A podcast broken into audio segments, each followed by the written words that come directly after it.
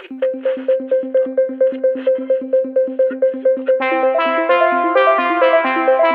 you.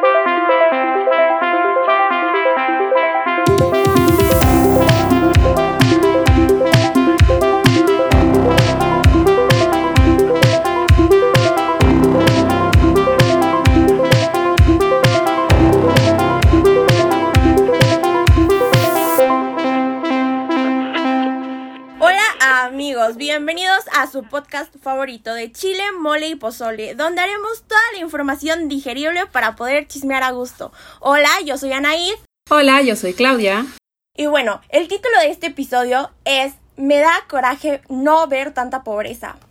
Creemos que parte de encontrarnos a nosotros mismos es ver nuestra realidad, saber dónde estamos parados para poder ser parte del cambio que tanto necesitamos.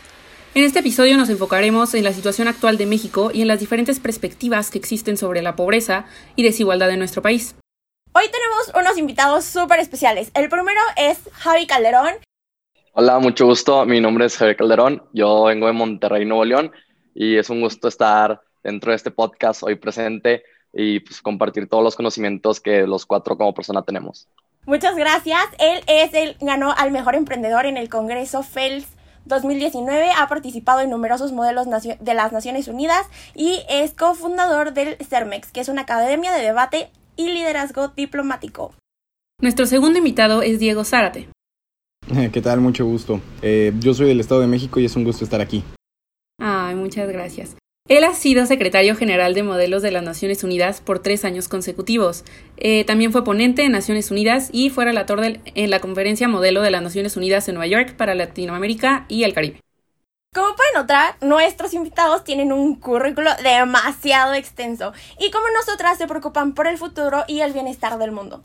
Y es por eso que decidimos hablar de esto. La vez pasada les cuento... Em, estaba en una conferencia hablando acerca de las diferentes clases sociales y bueno, se creo que tenemos como estos estereotipos de las diferentes clases sociales y me llamó mucho la atención que nosotros, bueno, cuando les nos preguntábamos cómo describíamos la pobreza en México, teníamos el estereotipo de las personas que van a comer al mercado o cosas así como a los puestos de la calle y todo eso. Y pues a mí me llamó mucho la atención, porque teniendo en cuenta que el salario mínimo es de menos de 8 dólares en México y las familias más o menos se um, componen por más de cuatro miembros por familia y normalmente a veces solamente una persona da el ingreso hacia la familia, ¿cómo es que la gente pobre podrá ir a comer al mercado. Entonces, para mí, desde mi perspectiva, contaría como un lujo. Y es por eso que queríamos saber las perspectivas que tenemos nosotros de la pobreza.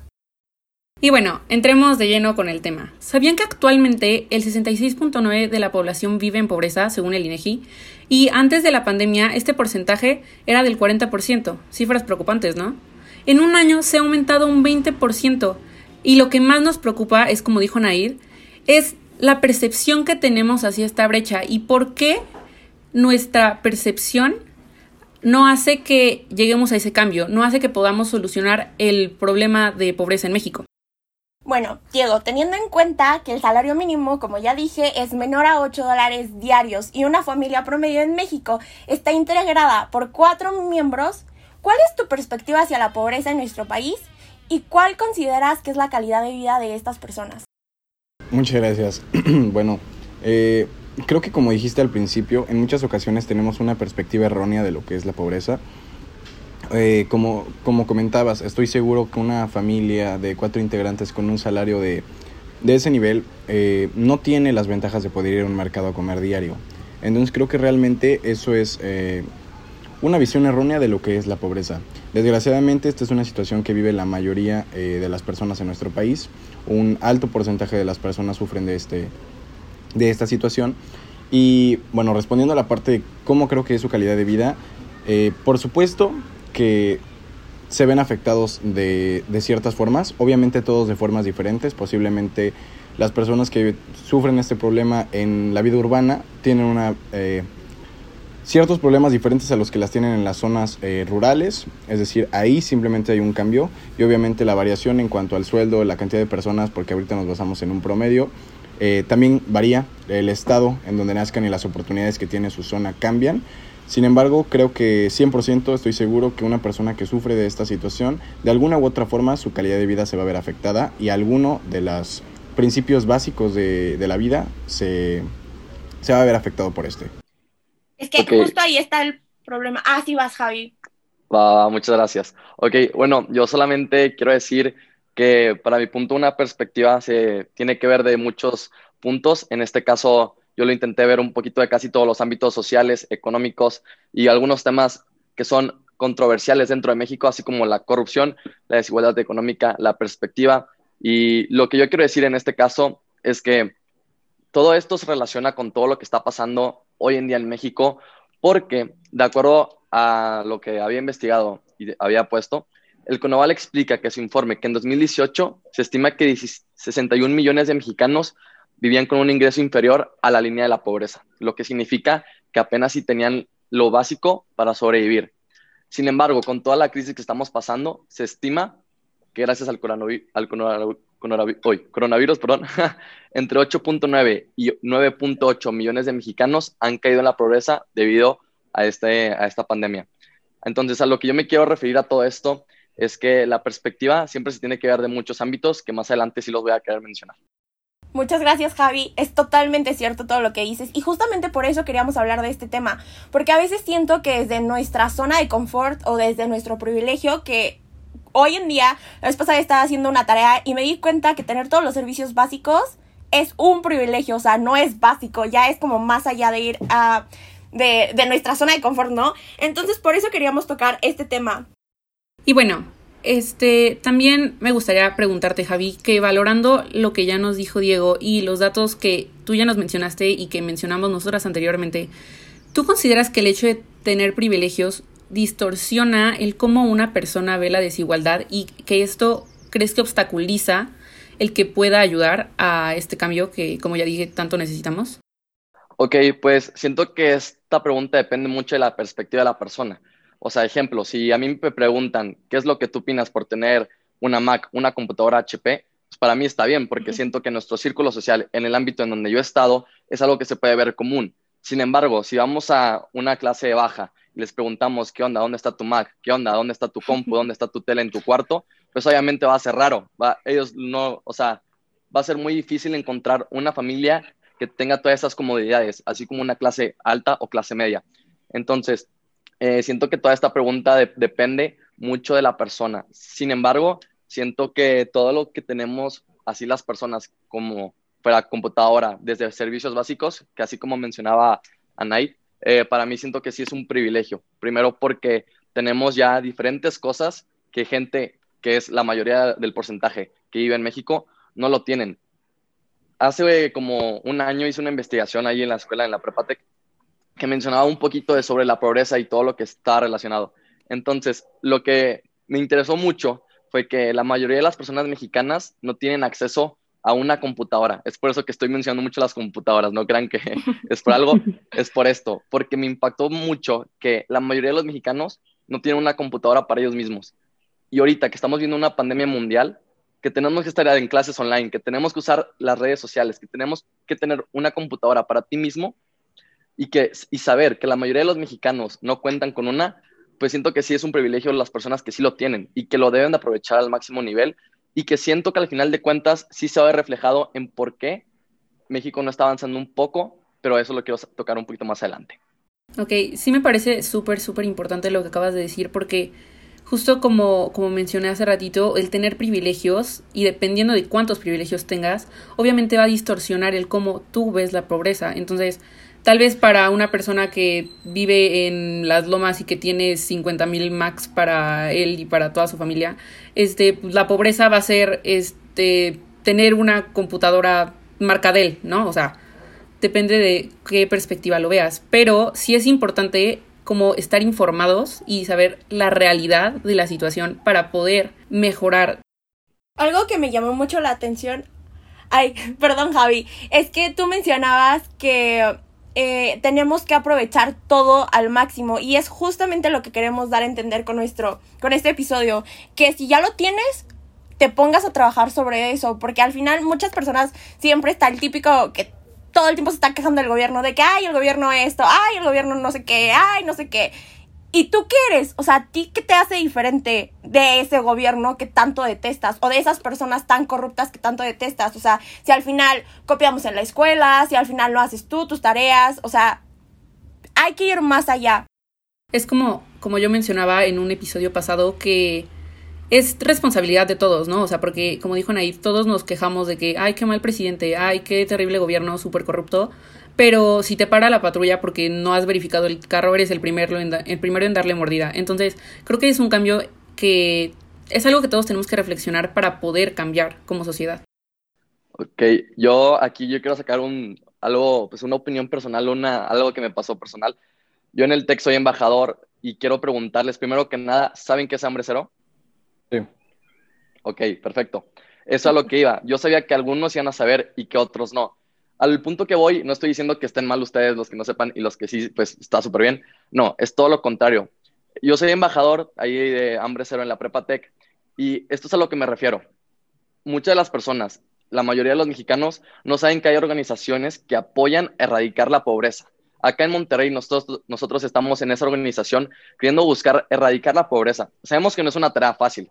Sabemos que no va a pasar de un día para el otro, ni, de un año para el otro. Entonces, lo que estamos buscando es que, em, o sea, chavos jóvenes con, que tengan emprendimiento y que quieran hacer un cambio verdadero, se meten a ese programa. Entonces, esta es la pregunta hipotética que yo haría para ustedes y a ver qué, a ver qué opinan.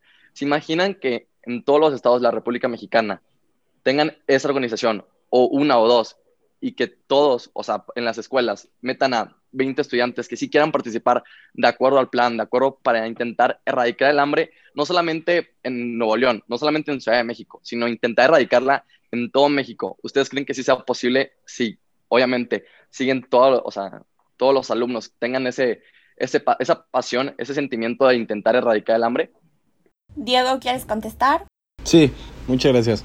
Este, pues me parece muy interesante, Javi, muchas felicidades. Me parece que es bastante importante buscar esa tarea y eliminar la pobreza. Me parece que eh, las tareas que están haciendo en, en ese conjunto de personas está bastante interesante y como dices, ojalá y todos los campus y todas las escuelas del país y todas las personas que pueden eh, intentaran trabajar para esto. Estoy seguro que si todas las escuelas de todo el, de todo el país y a lo mejor después se sumaran las de todo el mundo, sería un problema que se podría eh, erradicar porque al final es un problema que si todos juntos trabajamos hacia él eh, de diferentes perspectivas, se puede solucionar. No solamente es eh, simplemente dar dinero, porque eso no, no termina con el problema, sino buscar la forma de apoyar a que la propia comunidad genere su dinero, es decir, como una economía circular dentro de una misma zona. Eso, si todo el país lo intentara hacer y todo el mundo trabajara por ello, estoy seguro que se terminaría. Y, y sí, muchas felicidades por eso, Javi. De igual, eh, perdón, perdón, este, quería agregar que creo que otra cosa que de lo que comentaban ahí y Clau eh, sobre nosotros tenemos que iniciar el cambio nosotros mismos, porque si bien siempre criticamos el gobierno, las acciones que toman, etcétera, creo que una forma muy buena de hacerlo y que invito a cualquiera que nos escuche a hacerlo es investigar en internet. Eh, hay una guía que se llama 170 eh, acciones diarias para transformar nuestro mundo y, y bueno, en esa guía vienen aproximadamente 10 consejos que te ayudan para conseguir diferentes de las metas de desarrollo sostenible. Sin embargo, en este podcast podemos enfocarnos en la meta 1 y 2, que es fin de la pobreza y hambre cero. Ahí pueden encontrar 20 eh, pasos que pueden ustedes hacer en su día a día. No son cosas tan complicadas, no tienen que ser gobierno ni una organización internacional para hacerlas. Eh, una fácil, por ejemplo, que ahorita les puedo mencionar es compra tu ropa o productos en establecimientos que donen una parte de sus obras, eh, de sus ingresos, perdón, a obras de caridad. Entonces son cosas bien sencillas que en lugar de comprar fast fashion, puedes buscar algún lugar, alguna marca mexicana, algún emprendimiento local que esté creciendo de la forma en la que tú puedes ayudar a erradicar alguno de estos problemas. Aquí ahorita me surgió como una pregunta hacia ustedes porque supongo que están enterados obviamente de los programas que hace como el gobierno para ayudar a estas personas, ¿no? Que igual como son los comedores eh, públicos para que estas personas puedan, como estamos hablando ahorita del hambre, por eso se me ocurrió, es de, para que puedan comer y así.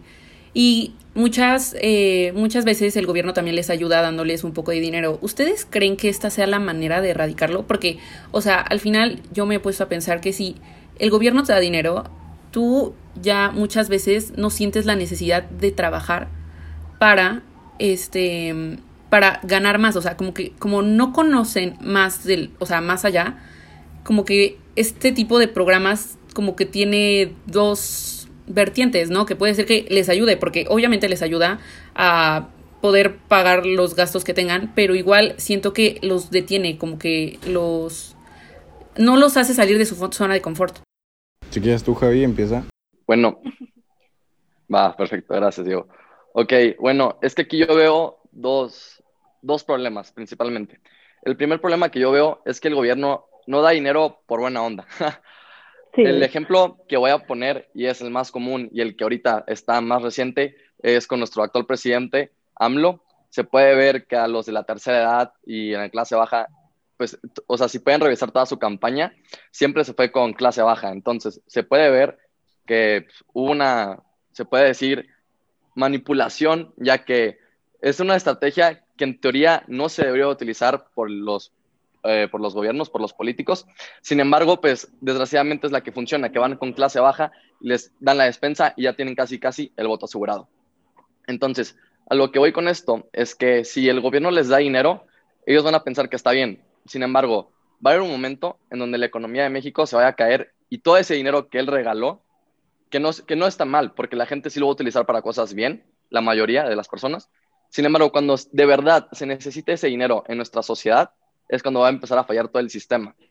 A lo que me refiero también es que AMLO está dando dinero a los de clase baja para dar despensas, para darles a los de la tercera edad, para que él pueda comprar sus votos para su reelección, que supuestamente no se iba a reelegir, pero como podemos ver, podemos ver todo, todo lo que ha pasado, cómo dice, cómo habla, se puede ver que se quiere reelegir el, cuando se acabe su candidatura.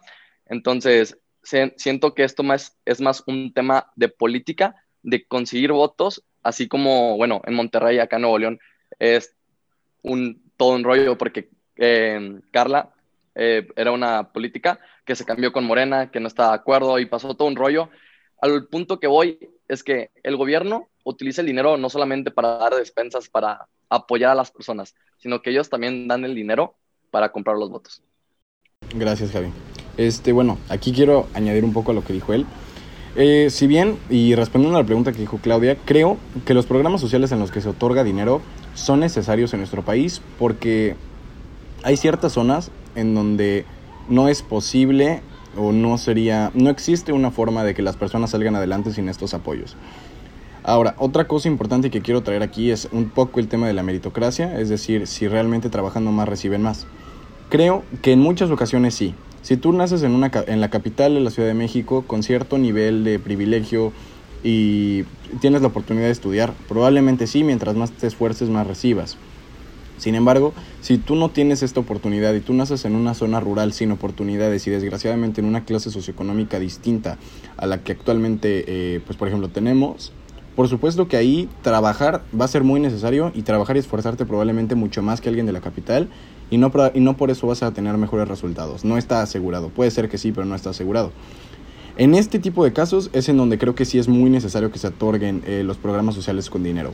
Sin embargo, eh, creo, como dijo Javi, eh, además de la, del tema político que esto genera, creo que es necesario que se tenga expertos en la materia en estas zonas. Este, estos tipos de programas creo que tendrían que ser dirigidos, obviamente son dirigidos por la Secretaría del Bienestar y además eh, creo que tendría que ser un conjunto de la Secretaría del Bienestar con la Secretaría de Economía, pero creo que realmente en la Secretaría del Bienestar y en la Secretaría de Economía tendría que haber expertos en la materia, eh, probablemente no necesariamente en el extranjero, pero que hayan estudiado en alguna universidad mexicana o en alguna universidad del extranjero, como sea, pero estén especializados en el tema de pobreza, porque si bien eh, no soy un experto yo y todavía no estudio una carrera sobre eso, es un tema que me interesa bastante y he visto que si bien hay zonas que sí necesitan ese apoyo económico directo, hay otras a las que les podría beneficiar mucho más generar un tipo, como lo decía anteriormente, de economía circular, es decir, poner eh, concesiones, concesionar una tienda de abarrotes, concesionar una tortillería, concesionar una pollería, una carnicería Y de esa forma la economía eh, circularía dentro de ellos mismos, porque el que vende tortillas le compraría pollo a otro, el que vende pollo le compraría carne a otro,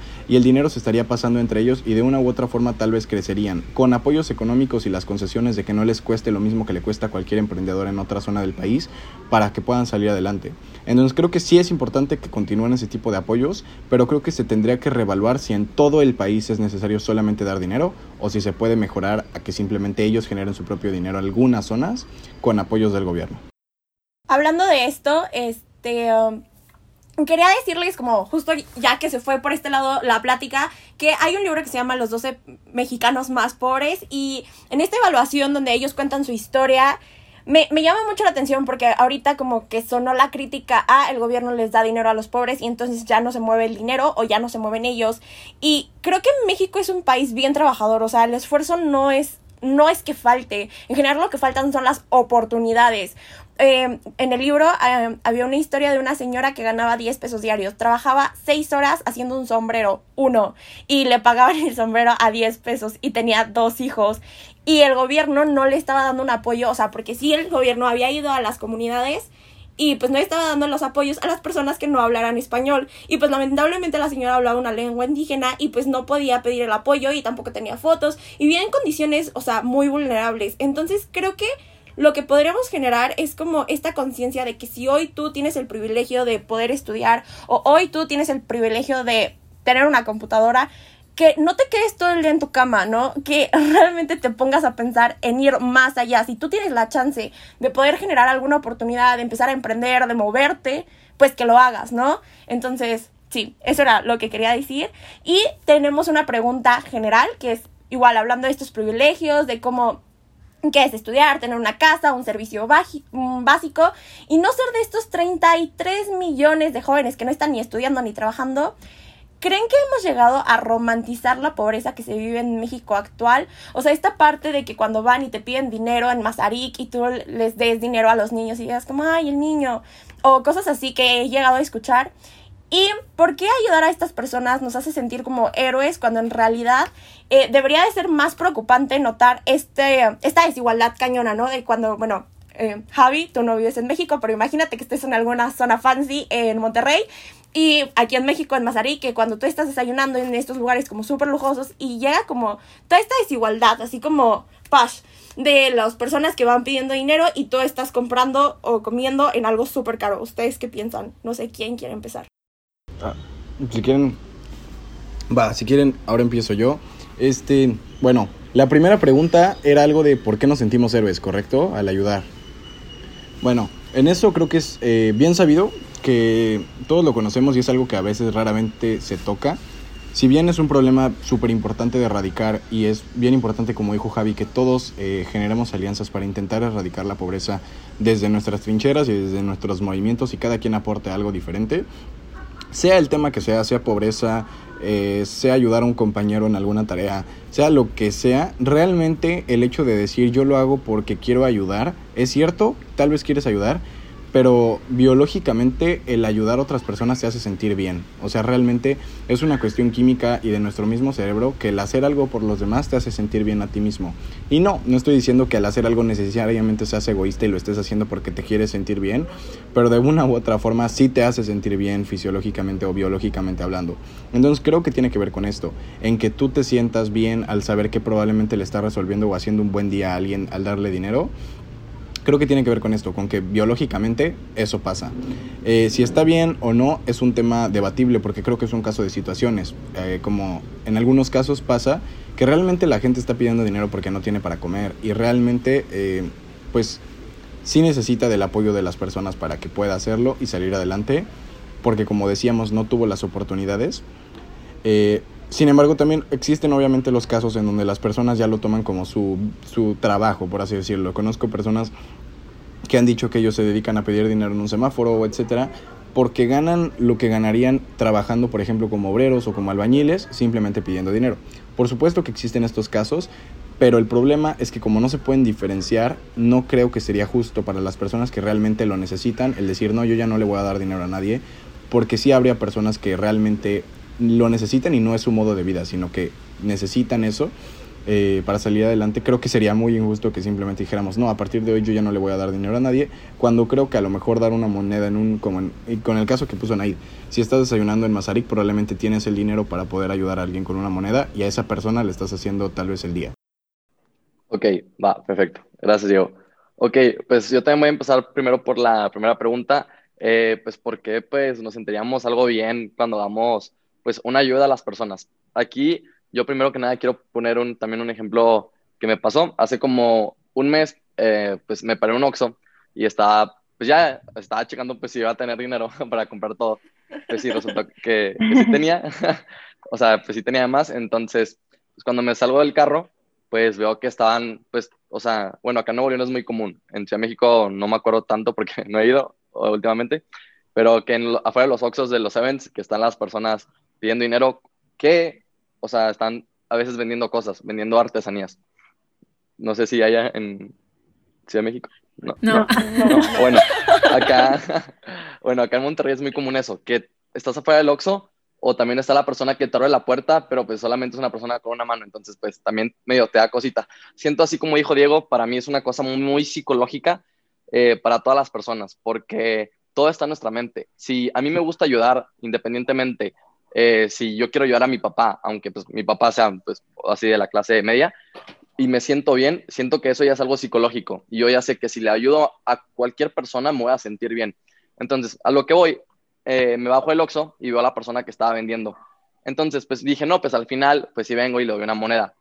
Pero es el momento cuando vi que tenía dos hijos. Entonces me acerqué y, y yo sí les pregunté de que, bueno, o sea, no quiero nomás darte el dinero, no, o sea, quiero hacer de que algo que sí te pueda ayudar, algo que sea un cambio. Y le dije, ¿qué, ¿qué necesitas para tu casa?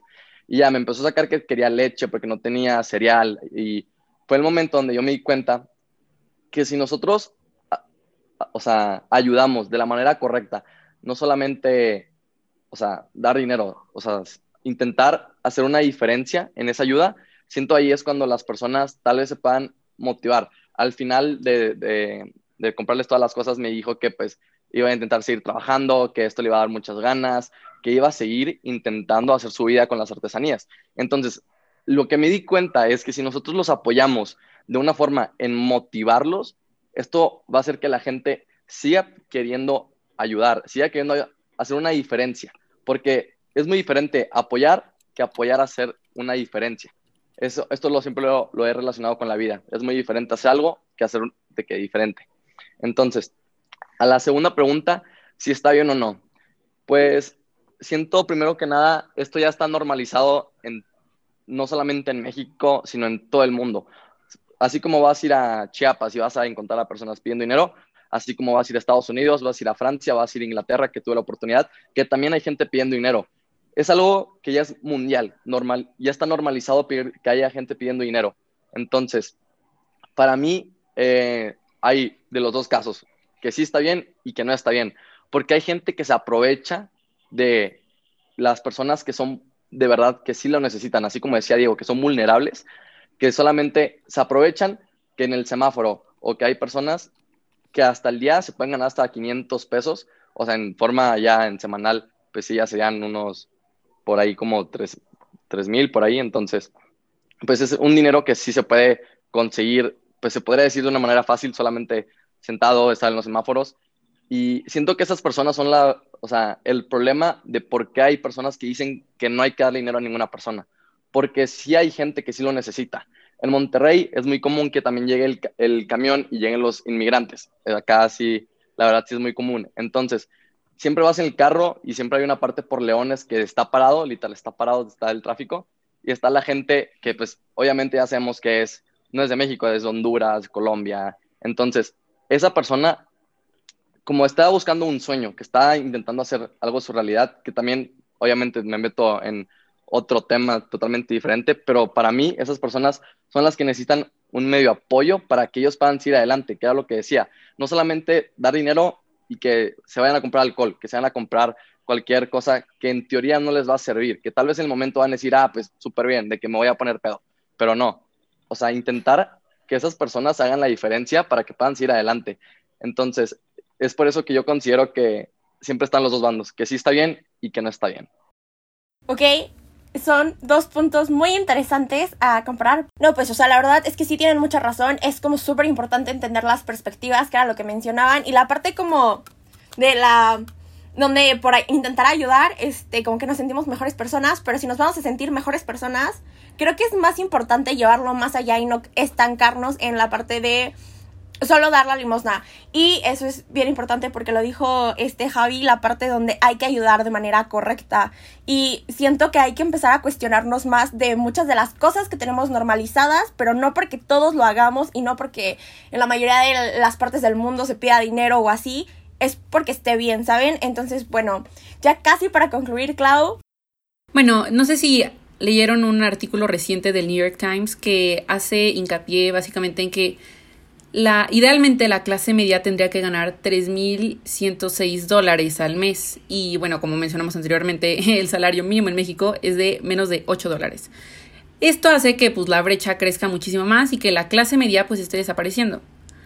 Y teniendo presente los datos anteriores que ya muchos, ya muchos de ellos los comentamos y no sé si alguna vez han visto las 10 propuestas de Oxfam para combatir la desigualdad, y también lo que nos acaba de decir Diego de que hay unos pasos que puedes seguir diariamente para acabar con para acabar con esta desigualdad. ¿Ustedes cuál sería la acción que o sea, que recomendarían a las personas que tomen para acabar para mejorar la situación y tratar de erradicar un poquito la pobreza, o sea, que todos podamos hacer? Diego, como quieras. Va, pues si quieres inicio yo.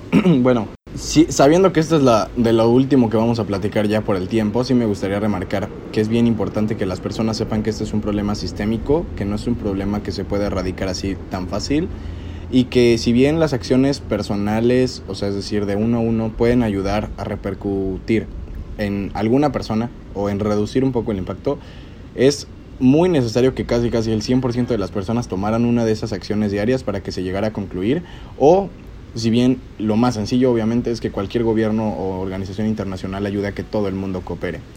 Pero bien, hablando sobre qué cosas se puede hacer personalmente para reducir las desigualdades, creo que una de las primeras cosas, y creo que es algo de lo que platicaban ahí y de lo que se centró el título de este tema, es ser capaz de comprender que más allá de los privilegios que tú tengas, existen situaciones diferentes para las personas. Eh, entender que tal vez tú tienes ciertos privilegios es muy importante no normalizar el, como dijo también Javi al principio, que yo tengo una computadora, que yo tengo un celular y que yo tengo la posibilidad de siquiera estar grabando este podcast con internet, porque hay personas que no lo tienen. Hace un tiempo di un discurso sobre pobreza y sobre desigualdad en, en un concurso de la escuela y de hecho gané en tercer lugar creo. Este, entonces, mi discurso se centraba y creo fielmente en que lo que dije fue que no podemos simplemente creer que las personas viven sobre las mismas características. No podemos criticar que alguien no tiene cierto desempeño, que no llega a cierto lugar porque nació en características diferentes. Entonces creo que un poquito también casi que es el resumen del, del podcast de hoy y es con lo que yo quisiera cerrar eso, es entiende los privilegios que tú tienes, no te sientas tampoco presionado a, tienes que, como tienes una computadora, dedícate a trabajar 10 horas diarias, no, tampoco va por ahí, pero sí comprende que tienes cierto privilegio y que puedes aprovecharlo, cosa que otras personas no. Entiende que puedes ir a la escuela, cosas que otras personas no. Y busca la forma que más te acomode en la que tú puedas apoyar. Si te gusta la parte de emprendimiento, que por ejemplo veo que a Javi le gusta y que a mí también, busca la forma de tener una empresa socialmente responsable. Una empresa, hay una empresa que se llama Sistema B México, por si quieren buscar, que se dedica como a de qué forma puedes ayudar a la comunidad al tener un emprendimiento. Eh, que sea a lo mejor una cooperativa, ¿no? Si a lo mejor te gusta la parte, no sé, de una tienda, busca la parte de cómo poner una cooperativa, ¿no? Una empresa social. Eh, si te gustan eh, otro tipo de cosas, puedes encontrar la forma en la que tú puedas ayudar, pero creo yo que la forma más sencilla o la como más grande en la que se puede ayudar es entender el privilegio que tú tienes y entender que siempre puedes buscar alguna forma que te acomode a ti para ayudar a solucionar los problemas de desigualdad y de pobreza. Ah, perfecto. Bueno, digo, primero felicidades por este eh, tercer lugar en el concurso. gracias. que, sí, fue muy importante. Gracias, Bueno, pues primero que nada, pues yo quiero empezar eh, haciendo una pregunta también a todos los, eh, los que nos están escuchando y también aquí a, a todos los que están ahorita en, en, este, en esta conversación. Si saben cuál es la frase más famosa pero más vergonzosa de nuestro querido México. Sí, sí. Creo, creo, que tengo una idea de cuál es. Creo que. No, yo, yo no. ¿Cuál es? ok, bueno. La- es nada más y nada menos. El verdadero enemigo de un mexicano es el mismo mexicano. Es el mismo mexicano, sí. Entonces, de seguro se deben de estar preguntando, ¿por qué estoy sacando esto? Primero que nada, porque Diego tocó un tema muy importante. Si tú quieres crear algo, está súper bien, porque te vas a enfrentar a muchos obstáculos que si tú quieres, créanme que los vas a pasar. Es algo que antes de ir a Londres nosotros estábamos practicando en nuestra escuela y fue un, un discurso que yo hice, pero pues era de Cáliz, que si tú quieres crear algo, si tú quieres una idea en mente, llévala a cabo. No va a ser nada fácil, pero pues no va a ser imposible, porque si lo piensas es porque se puede realizar. Entonces, si tal vez no tienes el poder o el tiempo de crear algo, por lo menos apoya. Ejemplo, si tú tienes un amigo que está haciendo algo, no seas el típico de que no, te va a salir, apenas tienes 15 años, tienes 18 años, ¿cómo quieres cambiar? Porque desde ahí empiezan los problemas. Porque si tú no motivas a las personas que te rodean, si tú no das optimismo, pensar de forma de positiva, desde ahí empiezan a hacer un cambio. Porque si tú empiezas a apoyar a cosas, crear cosas, desde ahí, con cosas tan chiquitas, que créame, que todo puede cambiar. Entonces, a lo segundo que yo voy, eh, para intentar terminar y tener pues un otro hincapié al que yo quería mencionar, es que siempre hay que estar abiertos a todo tipo de cambios. Algo que pues me ha marcado últimamente es, empecé a leer muchos libros y hubo un libro que me gustó últimamente que fue ¿Quién se ha llevado mi queso? Entonces, esto se trata que hay un ratón y está un queso, pero el queso se está moviendo. Entonces, a lo que el libro se está refiriendo es que el queso es el éxito, que tú como persona te lo propones. Entonces, esto, este tema, el de la desigualdad de México, de que la pobreza, entonces, todo esto, todos los, todos los ámbitos van a estar relacionados. Entonces, a lo que yo quiero ir y quiero terminar es que siempre tienes que estar abierto a todo, adaptarte a todo, pensar en todo. No solamente te quedes en tus barreras. Si estás escuchando este podcast, tal vez tienes un teléfono, tal vez tienes una Mac, una computadora, un celular. Entonces, si tú tienes una herramienta que puedes empezar a hacer un cambio, es tu momento de, hacerlo. Escuchaste este podcast, este episodio, y es un momento de intentar hacer un cambio como mexicanos, porque los mexicanos, perdón por la palabra, pero somos unos chingones. Entonces, si nos ponemos las pilas y todos nos unimos como verdaderos mexicanos que somos, créanme que esto se va a poder, poder llevar a cabo. Y quiero terminar con una frase de Ramiro de Matseu, que dice, no tiene sentido decir que los hombres son, son iguales ante la ley cuando es la ley mantenedora de su, de su desigualdad. Entonces, espero que les haya gustado mucho todo mi testimonio, así como el de Diego. Y pues ahora sí les dejo que terminen las presentadoras oficiales de su podcast. Gracias, Javi. Este, pues me parece... Justo... Ay, perdón, Ay, perdón adelante. Espérame. Justo uniste todos los puntos de los episodios que hemos hablado, que es la parte de que tenemos que empezar inicialmente con nosotros y de ahí podemos motivar a las demás personas. Que era como lo que hablábamos el episodio pasado, donde no te quedes tú con tu envidia, no seas envidioso, no seas engreído. Todo el cambio está por uno mismo. Si bien Diego decía, el gobierno tiene muchísima responsabilidad y necesitamos de las organizaciones. Claramente está visto en México porque es un problema muy grande. Este, podemos iniciar nosotros. Y a veces yo la vez pasada estaba pensando como no, pues, o sea, si si cambio ciertas cosas, como bañarme en dos minutos en vez de en cinco, pues solamente voy a ser yo y, y ya, ¿no? Dije, como, qué desilusión. Pero realmente si soy yo y luego es Clau y luego es Javi y luego es Diego, pues ya vamos a ser más personas intentando hacer el cambio que neta necesitamos, no solo como personas, sino como país y como sociedad, porque puede que tú me estés escuchando de Chile, de Bolivia, ¿dónde más me habías dicho, Clau, que nos escuchan? Honduras, Panamá todos estamos viviendo diferentes crisis sociales que hoy en día la pandemia nos ha traído y no solo la pandemia, desde antes como sociedad no estamos bien. Entonces, si tú empiezas a trabajarte a ti mismo y eres una mejor persona, eventualmente con las personas que te rodeas vas a poder mejorar. Y literalmente es como el virus y la pandemia que hoy estamos viviendo. Estaba viendo que cómo empezó y cómo es que llegó a ser una epidemia global y cómo es que no se controló. Y es básicamente que un día eh, una mujer fue a, o sea, una mujer, creo que fue en Corea, eh, fue a la iglesia y luego de la iglesia fue a la boda y luego de la boda, no sé cuántos lugares fue. Y el punto es que una sola persona contagió a miles y miles de personas y fue como todo se salió de control. Entonces, si tú eres esa persona que ayuda a que todo se salga de control y cambias, o sea, así como la mujer contagió a miles de personas, tú puedes contagiar a miles de personas con tu luz y con tu fuerza. Entonces, Clau, ¿algo más que decir? ¿Aportar? Sí, pues a mí me gustaría como remarcar los puntos más importantes que dijimos, ¿no? Que fue básicamente que sí. O sea, el tener privilegios obviamente va a distorsionar el cómo vemos la pobreza, pero justo para eso existen este tipo de espacios en los que queremos eh, hablar sobre la realidad de la situación para que todos, como dije en un principio, sepamos dónde estamos parados y podamos tomar esto como punto de referencia para poder mejorar como sociedad, para poder mejorar económicamente, para, para poder hacer que la calidad de vida de estas personas que no tienen tantos privilegios como nosotros este, sea mucho mejor.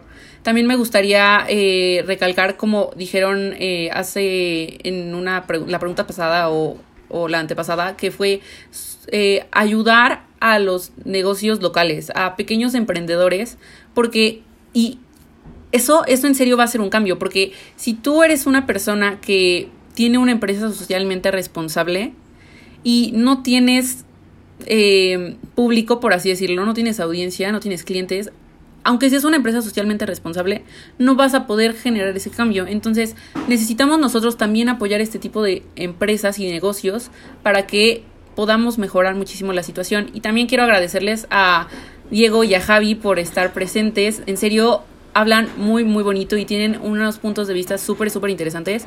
Y en serio ayudaron a que este episodio ilumine a demasiadas personas. O sea, creo que va a ayudar a que muchas personas tomen la decisión de reflexionar y puedan trabajar en conjunto para poder mejorar todo esto, ¿no? Diego. No, un gustazo, muchas gracias por la invitación. Javi, gracias por darnos y regalarnos de su tiempo, que es lo más valioso que todos tenemos. Eso fue el episodio de Me da coraje no ver tanta pobreza, el título inspirado en Anaya. Entonces, Anaya, por favor, que no te dé coraje y ponte a trabajar en esta situación. ¿Algo más que decir? Nada, nomás muchas gracias y recuerden chavos que siempre hay que pensar positivo y aunque estamos viendo una pandemia, después de cada tormenta siempre hay luz. Eso fue todo. Bye. Adiós.